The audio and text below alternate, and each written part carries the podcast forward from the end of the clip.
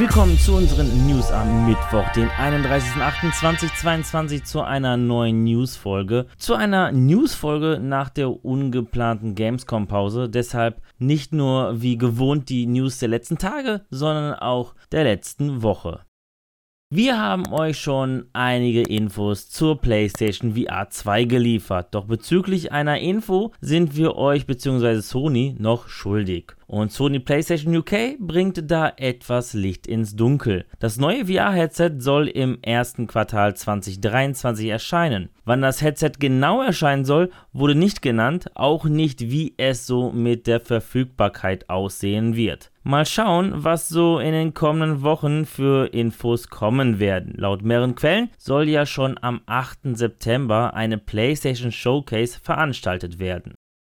Eine weitere News aus dem Hause Sony wird vor allem allen, die noch nicht im Besitz einer PlayStation 5 sind, nicht passen. Denn Sony hat angekündigt, ihre aktuelle Konsole teurer zu machen. Rund 50 Euro mehr sollen wir mit sofortiger Gültigkeit für die Konsole zahlen müssen. Betroffen sind neben beispielsweise China, Japan und Kanada auch die europäischen Länder, also auch Deutschland, Österreich und die Schweiz. So kostet nun die digitale Edition nicht mehr 399 Euro, sondern 449 und die mit Laufwerk nicht mehr 499, sondern 549 Euro. Laut Sony begründet man den Preisanstieg mit der hohen globalen Inflationsrate sowie den ungünstigen Währungstrends.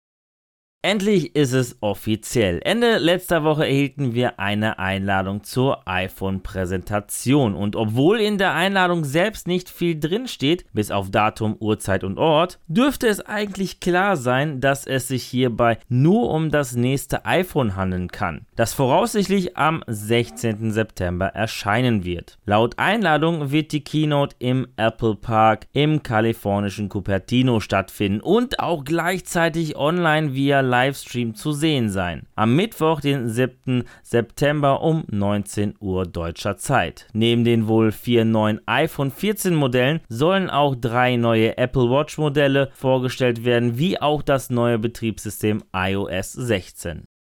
Nachdem Xbox All Access Ende letzten Jahres in Deutschland gestartet ist, ist nun das Rundum-Paket von Microsoft auch in der Schweiz erhältlich und vorerst und vorerst exklusiv bei Swisscom. Zur Erklärung, Xbox All Access ist ein Rundum-Abo-Paket, das monatlich 25 bis 33 Euro kostet mit einer 24-monatigen Laufzeit. Das Paket beinhaltet die Xbox Series X oder S und den Xbox Game Pass Ultimate für die komplette kompletten 24 Monate. In der Schweiz wird das Paket für die Xbox Series X 35 Schweizer Franken und für die Xbox Series S 25 Schweizer Franken pro Monat kosten.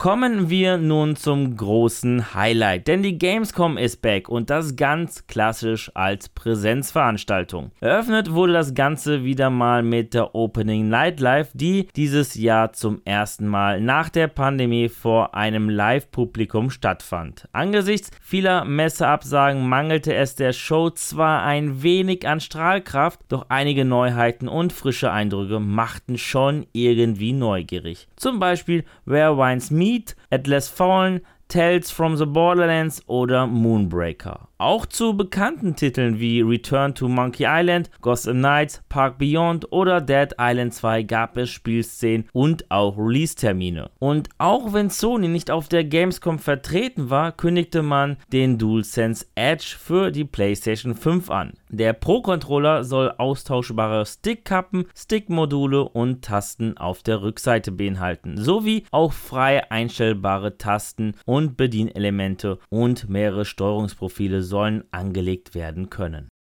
Mittlerweile hat die Köln-Messe die Pforten der Gamescom geschlossen und die Messebauer haben die imposanten Stände abgebaut. Was bedeutet, dass wir die Messe mal kurz Revue passieren lassen. Insgesamt habe die Gamescom dieses Jahr rund 265.000 Besucher willkommen geheißen. Damit erreichte die Messe das Niveau aus dem Jahre 2010 bis 2012. Ein Erfolg bedenke man, dass so Namen wie Sony PlayStation, Nintendo, EA oder Activision Blizzard fehlten. Auch die sonstigen Kennzahlen sind beeindruckend. 1100 Aussteller aus 53 Ländern zeigten ihre Produkte den über 25.000 Fachbesuchern, von denen die Hälfte aus dem Ausland kam. Die Opening Nightlife erreichte bis Messeschluss 12 Millionen Views, die digitale Reichweite betrug zu dieser Zeit insgesamt 130 Millionen Views. Beim Gamescom City Festival und den Konzerten auf der Bühne am Rudolfplatz und Hohenzollernring wurden über 100.000 Menschen gezählt. Und getreu dem Motto